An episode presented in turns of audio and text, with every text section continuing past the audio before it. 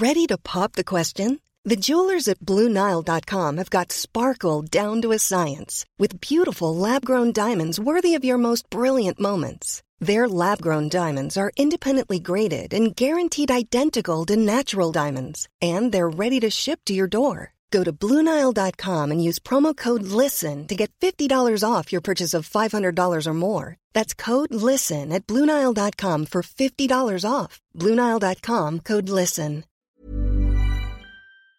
Y hoy se celebra el Día Internacional de la Eliminación de la Violencia contra la Mujer.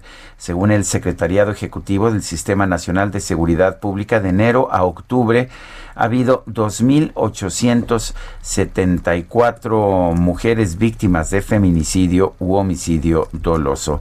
Delia Quiroa, representante de la Asamblea Consultiva de la Comisión Ejecutiva de Atención a Víctimas y miembro del colectivo 10 de marzo. Delia Quiroa, buenos días, gracias por tomar la llamada.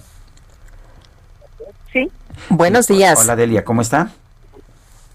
Bien, gracias. ¿Y ustedes? Bien, bastante bien. Delia, eh, eh, indíquenos, por favor, eh, por qué es importante recordar hoy este Día Internacional de la Eliminación de la Violencia contra las Mujeres. porque se tiene que hacer conciencia.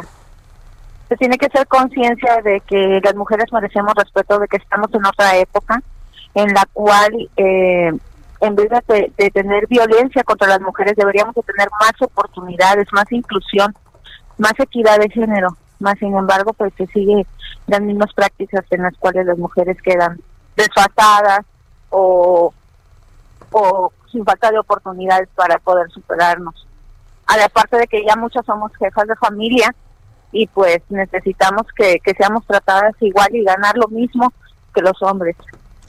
Eh, Delia, ¿cómo ve usted eh, eh, la actuación de este gobierno del presidente Andrés Manuel López Obrador frente a las demandas de las mujeres? Se han hecho movilizaciones, se han hecho pues muchas denuncias, muchas peticiones. ¿Cómo ve usted la respuesta de esta administración?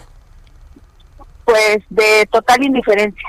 Hay una total indiferencia. No se están este, creando programas para prevenir la violencia contra las mujeres. Los pocos que existen no se les da seguimiento, no se cumple la ley, no se cumplen los protocolos.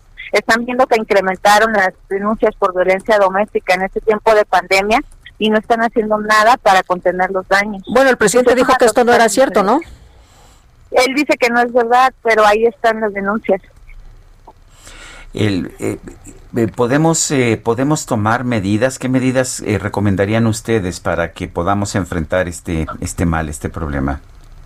Pues mira, hace falta mucha educación social, hace mucha falta de que se le inculquen valores a todas las personas, tanto hombres como mujeres, de que se procure eh, la buena relación entre, entre las personas, de amor, de respeto, de solidaridad, pero parece que el discurso del presidente siempre es que unos somos diferentes a otros.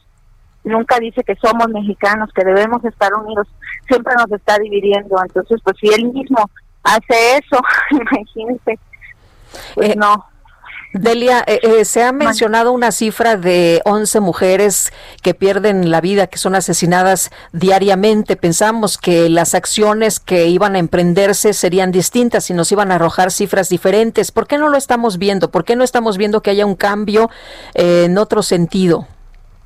Porque la prioridad son otro tipo de, programas y otro tipo de cosas o sea, no, no se está respetando aquí lo, lo que incluye el artículo primero en la Constitución, que son los, los tres cuartetos de responsabilidades de la autoridad, de, de prevención y de principios. Entonces, este, pues no, no, no, no se está aplicando la ley, no se está respetando la Constitución, al contrario, se está violentando la Constitución, haciendo cambios en las leyes por medio de decretos que no se están analizando bien y que van a tener graves consecuencias. ¿Cómo es la atención a las víctimas? Ustedes que son pues representantes de esta asamblea consultiva de la Comisión Ejecutiva de Atención a Víctimas.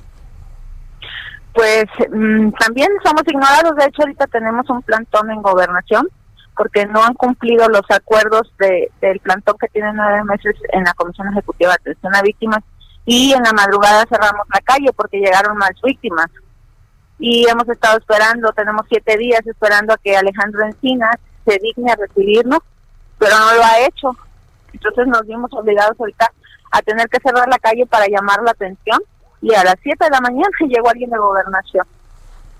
O sea, ¿por qué nos obligan a hacer este tipo de cosas? ¿Qué necesidad hay de que esté uno aquí? Tenemos dos menores de edad exponiéndonos.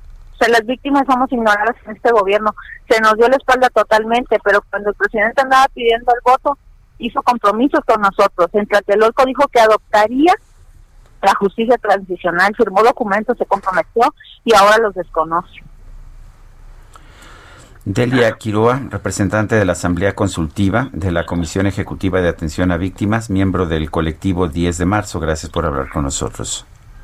Al contrario, gracias a ustedes. Buen día. Buenos días, Delia.